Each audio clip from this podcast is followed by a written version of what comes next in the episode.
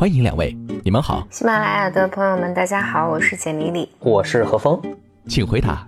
最近买了什么东西让你心情很好？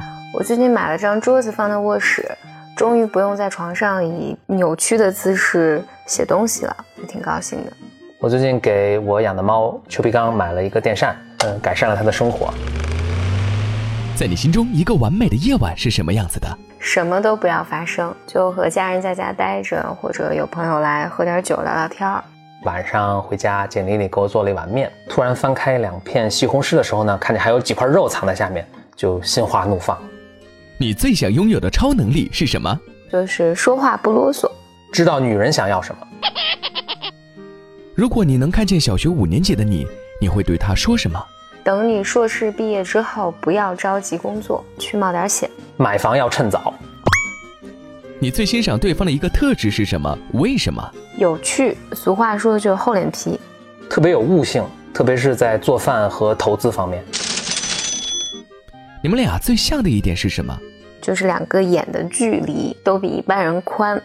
我和简丽丽都挺喜欢写东西的。对方心情不好时，你会做什么？我就默默的什么都不说话，就不吱声最好。我会问，你是需要解决方案，还是需要情感支持？然后根据他的反馈而行事。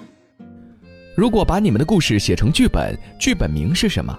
两只傻子的平淡冒险。Blow your mind。这个剧本中你最喜欢的一幕戏会是什么？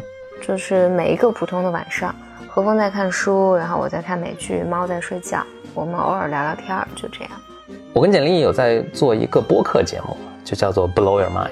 我想我最喜欢的一幕应该是这个节目的最后一期，那应该是八十年后的事情了，还是我跟简历在一起做了一个回顾，谢谢了我们的听众们，这个节目就结束了。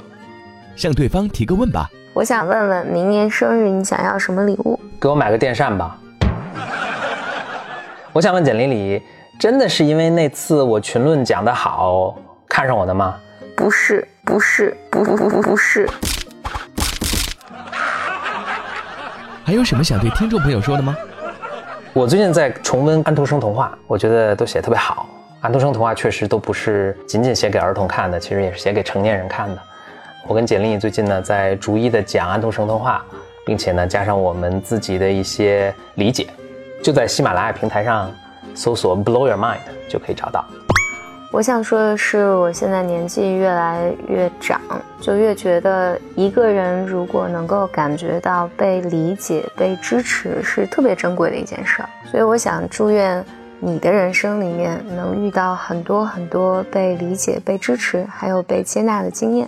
如果万一你遇到困难，就记得来简单心理找我们。